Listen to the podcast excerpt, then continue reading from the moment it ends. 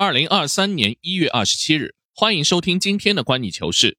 今天是春节长假的最后一天，也是我们农历新春的第一期节目。首先，还是要祝愿各位听友新春快乐，重返工作元气满满，新的一年大展宏图。节后的第一期节目，我们关注一支以往不在我们视线中的球队。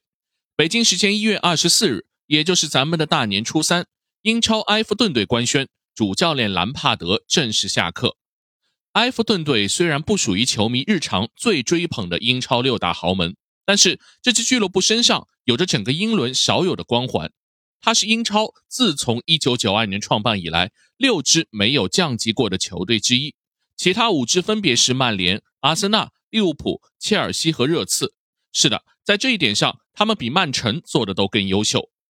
如果把历史拉长到整个英格兰职业足球，埃弗顿队已经是连续第六十九个赛季征战英格兰的最顶级联赛，他们的连续征战顶级联赛记录仅仅少于阿森纳的九十七个赛季。但是本赛季这支老牌球队的降级似乎已经不再是危言耸听。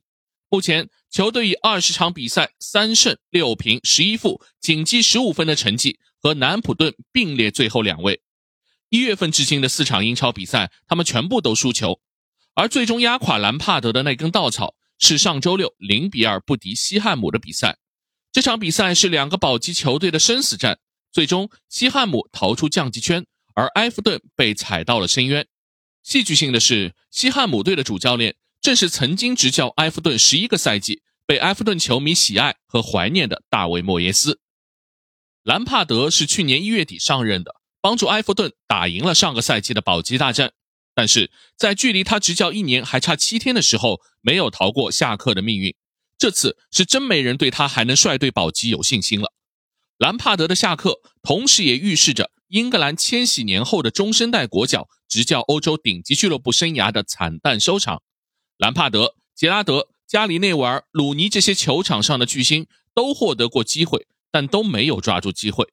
只有一个索斯盖特在英格兰国家队的帅位上还算坚挺。英格兰或者说大英王国这些年为什么就出不了名帅？这个命题以后我们可以专门找时间聊聊。回到眼下的埃弗顿，他们要找到兰帕德的接替者也不容易。最新进展是，俱乐部锁定的第一人选是阿根廷名帅贝尔萨。本周四，他已经从巴西飞到伦敦，开始和俱乐部进行谈判。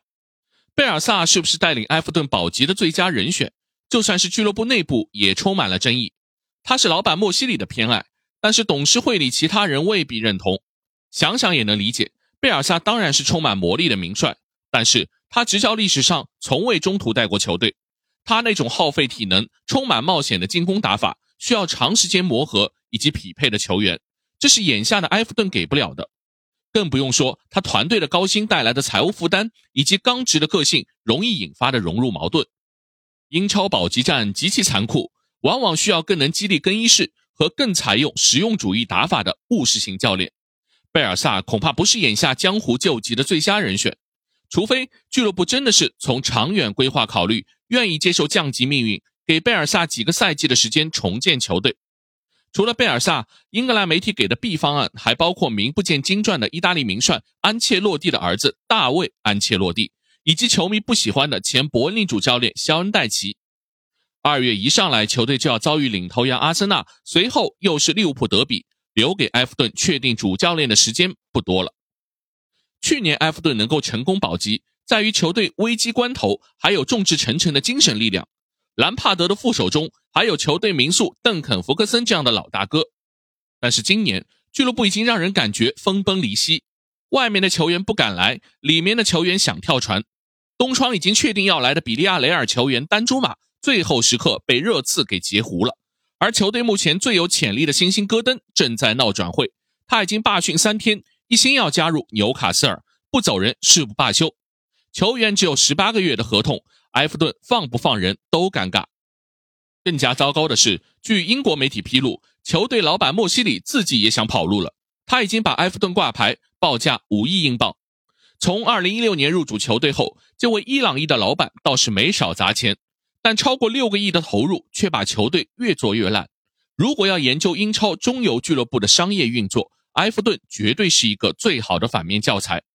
六年多来，球队已经换了七个教练，这里面既有安切洛蒂、贝尼特斯这样的传统名帅，也有马丁内斯、罗纳德科曼、阿勒代斯、马克席尔瓦这样的实用型教练。当然，安切洛蒂被皇马吸引走还算不可抗力，但由于没有长期建队思路，不断翻烧饼，埃弗顿就处于买一批球员烂一批球员的糟糕恶性循环，球员的工资一度接近营收总收入的九成，财政状况因此不断恶化。本赛季一旦降级，后果不堪设想。还有十八轮联赛，以埃弗顿现在的内忧外患，本赛季完成保级恐怕是异常艰难。英格兰历史上没有少见拥有百年历史的老牌豪门坠落到低级别联赛后再无翻身之日的教训，埃弗顿会不会是下一个？好，以上就是今天的观你球事，欢迎大家订阅、评论、转发，我们下期见。